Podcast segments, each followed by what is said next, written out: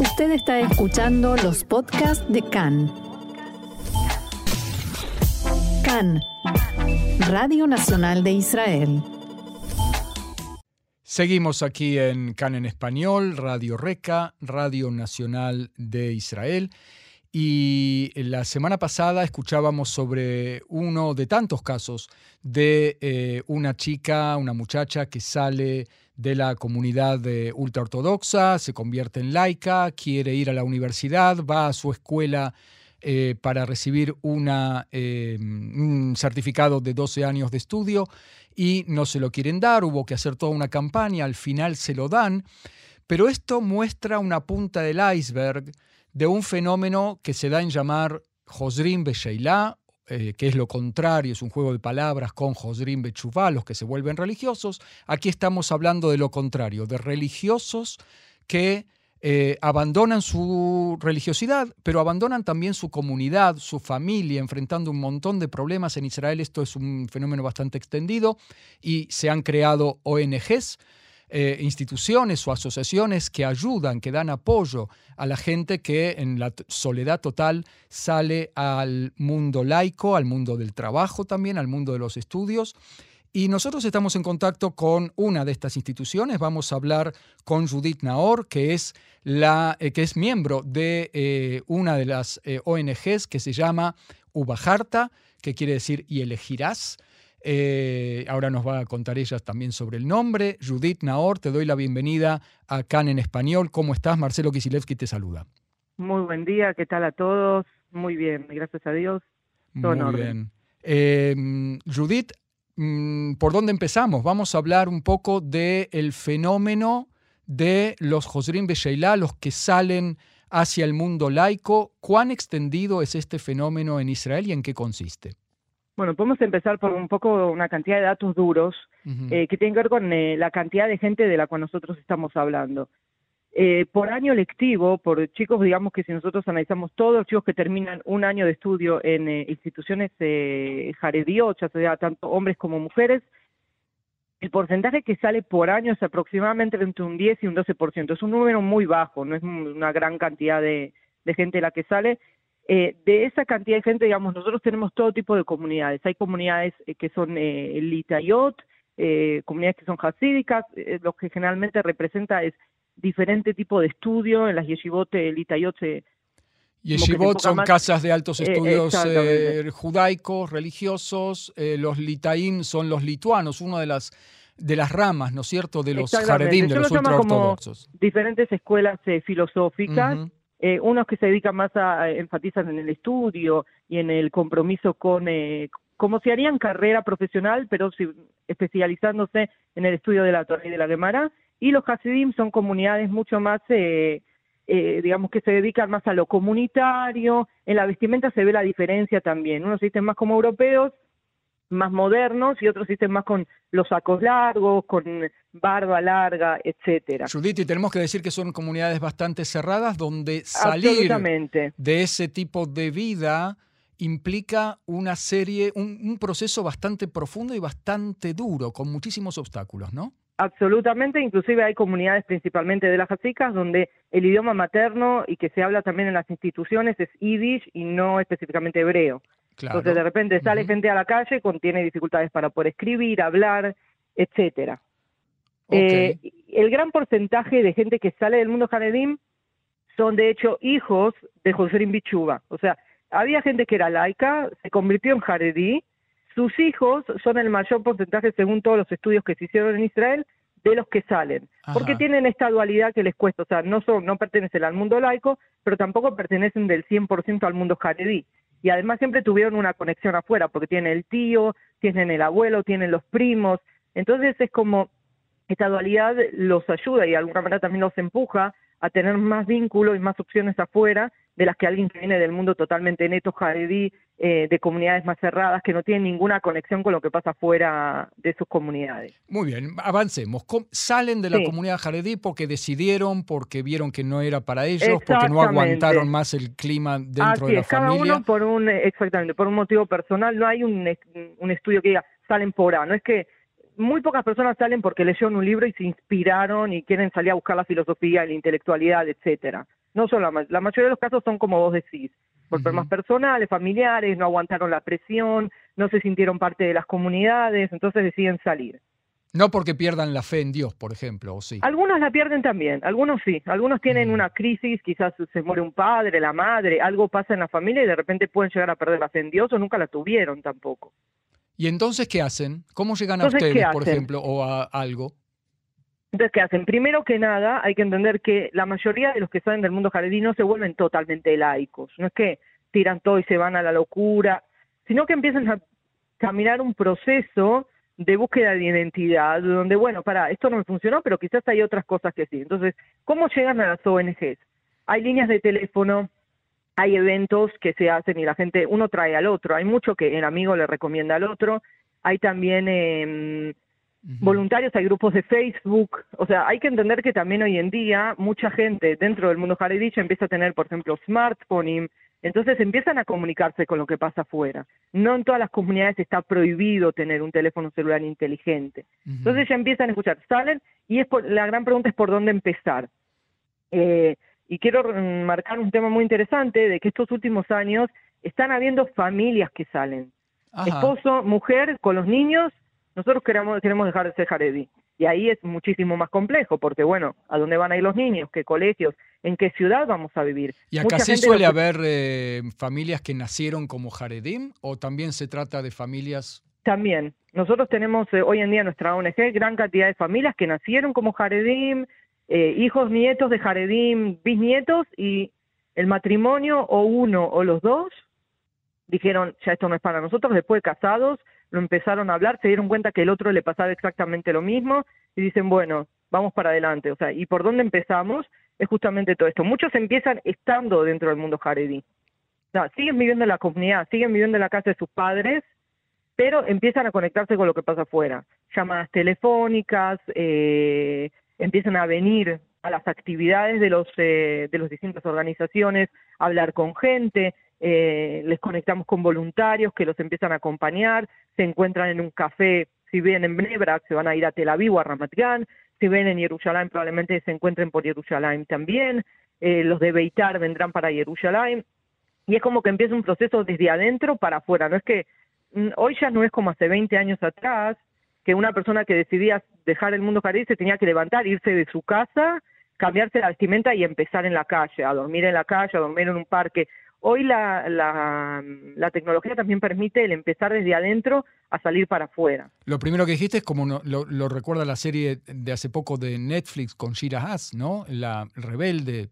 Absolutamente, porque ella también vende de una comunidad adulto ortodoxa muy cerrada y encima ella tenía el tema de la eh, del aparte bueno en el interín se, se, enteran de que está embarazada y qué va a pasar con el niño, etcétera pero, pero, aquí en Israel... Vos decís que ya no es tan así en todos los casos, por lo menos. En, todos los casos no. En la mayoría de los casos generalmente son chicos que inclusive están en las yeshivot, está bien, lo tienen que hacer escondidas, no es una situación muy sana, no es lo ideal que nosotros le recomendamos a la gente, pero por el otro lado tampoco lo puedes desarraigar de todo eh, y que bueno, tiene que, ¿a dónde va a dormir? Hoy las ONGs también, la mayoría, tienen eh, departamentos para estos chicos que se tienen, porque hay gente que sí se tiene que ir, los que vienen de las comunidades ultra ortodoxas, más cerradas, no tienen opción y si se quedan, algunos que hasta pueden llegar a correr peligro de vida, entonces se tienen que ir con lo opuesto y se van a un departamento de las ONG. Antes de entrar en eh, todos los servicios que ustedes dan como ONG para el público que deja de ser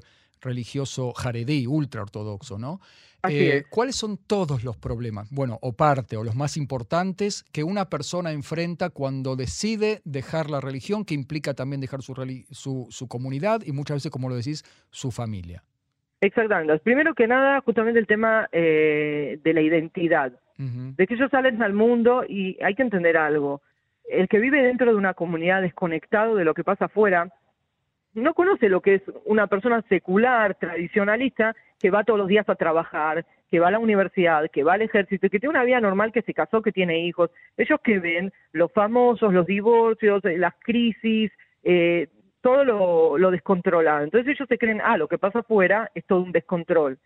Eh, y de repente llegan al mundo secular, ya sea a través de programas académicos, ya sea a través de la tzaba o lo que sea, y tampoco se encuentran en ese mundo. Entonces, primero que nada, hay una gran crisis de identidad de, bueno, ¿quién soy? ¿Para dónde voy? ¿Por dónde empiezo? ¿Qué es lo que pasa afuera? El monstruo que me espera, que me va a comer. Entonces, eh, primero que nada es una crisis de identidad eh, que generalmente también eh, viene de la mano con eh, una crisis familiar. Porque hay que entender que hay una crisis de los dos lados. Porque si son comunidades muy cerradas, que uno de los hijos dé un paso y se vaya para fuera de la comunidad, más allá de que siga respetando Shabbat o no respete Shabbat, para ellos es como, es exactamente lo mismo. El hecho de que una persona salió de la comunidad implica una crisis para toda la familia y puede afectar inclusive a todos los descendientes, a un mal nombre para los padres, un mal nombre para los hermanos, porque tienen un hermano que vive de forma diferente. Claro, y fuera de la identidad, ok, otro problema es, qué hacer en la vida, ¿no? Exactamente, entonces de repente estamos hablando de gente que no todos saben hebreo, los que sí saben hebreo tampoco, es que tienen un gran hebreo académico, de qué van a trabajar, eh, qué profesiones van a tener. Por ejemplo, en las comunidades hasídicas sí hay mucho más concepto de que la gente sale a trabajar. No se quedan todo el tiempo a estudiar en las grandes academias eh, de estudio de Torah. Entonces, un chico de 18 años se arregla y va a encontrar un trabajo y va a empezar, pero obviamente tiene una gran una, gran falta de conocimientos para poder entrar a una universidad a estudiar. Entonces, eso también es un gran desafío, cosa que los otros, los que vienen de las grandes instituciones académicas, tienen más conocimientos, saben lo que es sentarse a estudiar, pero tampoco tienen muchas herramientas. Y eso les genera, obviamente, entrar, esto es como un loop que se genera que, de repente, problema en la inserción laboral y, esto lo puede llegar también a tener problemas económicos. Muy bien, ¿qué pasa con lo social? Y con lo social justamente que viene de la mano con la identidad, de repente, bueno, salen a la calle, ¿cómo hablo con mujeres? O cómo hablo con hombres, en el caso que estamos hablando que mujeres también salen del mundo jaredí. ¿Qué significa tener un novio? ¿Cómo manejo este tema? Eh, viene una chica nueva, me le tiro encima y le empiezo a hablar, eh, y les cuesta. Entonces, generalmente al principio, los primeros años principalmente, empiezan a circular en mundos de ex jaredín porque son los que más los entienden, porque pasaron por lo mismo, porque Inclusive ayer que estaba, me estaba preparando la entrevista y me acordé de que hace unos meses atrás un amigo, uno de los chicos que viene a las actividades de la ONG, lo llama por teléfono a mi esposo y le dice, eh, ¿te puedo hacer una pregunta? Sí, ¿cómo no? Dice, me, que comprar un traje. O otro caso de un chico que lo llama por teléfono y le dice, necesito tu ayuda. Así que pasa, estoy acá en el peluquero y me pregunta cómo me quiero cortar el pelo y no lo sé. Porque claro, ellos siempre se cortaban igual y de repente ahora tienen que cambiar o qué tipo de ropa. Entonces lo social también es un desafío. Aclaremos también que la vida en la comunidad jaredí ultraortodoxa es eh, fácil, entre comillas, en el sentido de que te arregla todo este tipo de cosas, desde el corte de pelo hasta con quién te vas a casar, ¿no? Absolutamente. Entonces, a, pesar de que eso se eh, eligen hoy en día más, ¿no? Mi esposo sí, eh, inclusive hay una realidad que el que sale del mundo jaredí eh, tiene que ser una persona que ya no tiene lo, digamos, ya no tiene más lo que perder, porque pierde todo cuando sale. Como vos decís, pierde la comunidad que le soluciona todo. Desde, desde, casarte, no solamente casarte, el hecho de, bueno, te casás y vas a tener el acompañamiento de toda la comunidad. Si vas a tener un problema, te van a ayudar a solucionarlo. Un problema económico, te van a ayudar. Te van a poder ayudar probablemente a comprar tu primer departamento. Entonces, ¿a qué colegios van a ir los chicos? Todo es como que está mucho más fácil. Entonces, el que sale pierde mucho. Es, un, precio es, un precio altísimo que paga una persona que sale de ese mundo.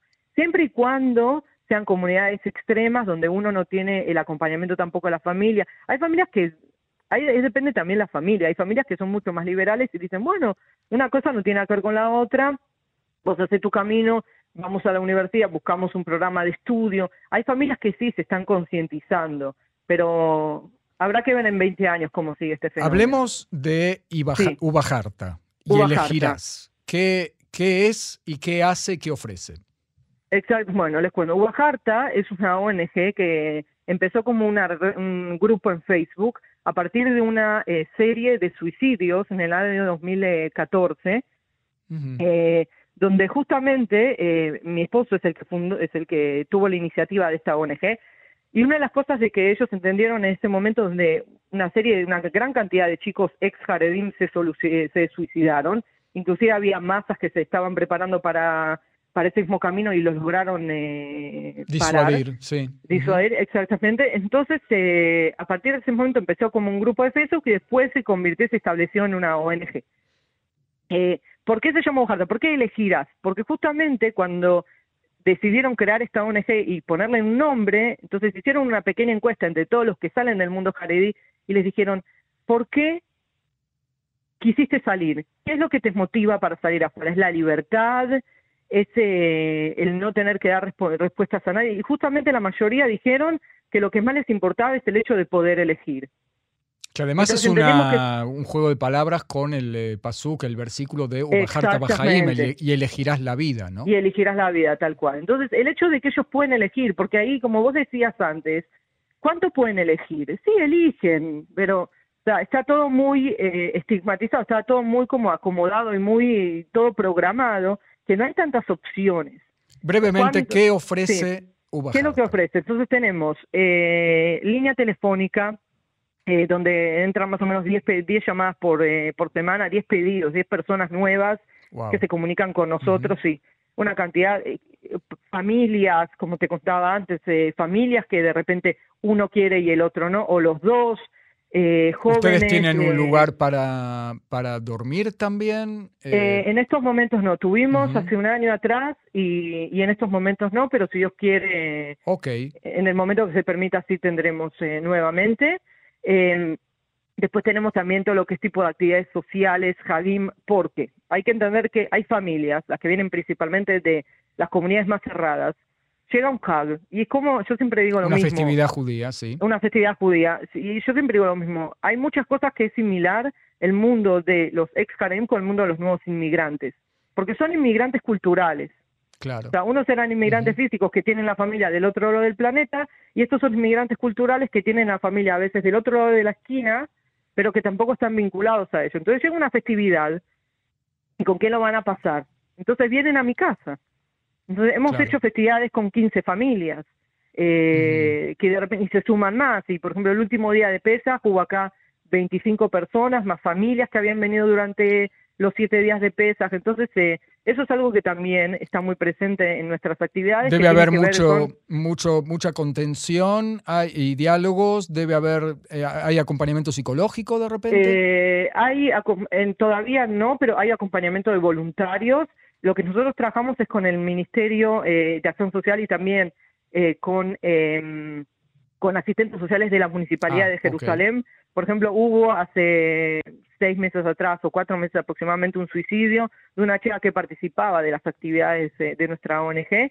Entonces, automáticamente es como que se declara estado de crisis y a, tenés que contener a todos los jóvenes que eran amigos de ella para que esto no sea en cadena. Claro. Porque empieza uno y sigue el otro. Judith, Entonces, eh, sí. Entiendo. vamos a dar algún teléfono o algo para las personas que nos están escuchando y que de repente quizás hay eh, personas que estén en esta situación y que pueden llamar a dónde, a qué número. Entonces, el número de teléfono, eh, un segundito si me esperan. Mientras tanto, hay un grupo de Facebook que es el grupo de Facebook ah. más grande, eh, que máximo se pueden escribir en español y yo les contestaré, que se llama Ubajarta Beemuna, se escribe en hebreo. El teléfono es 077 886 8879. Muy bien.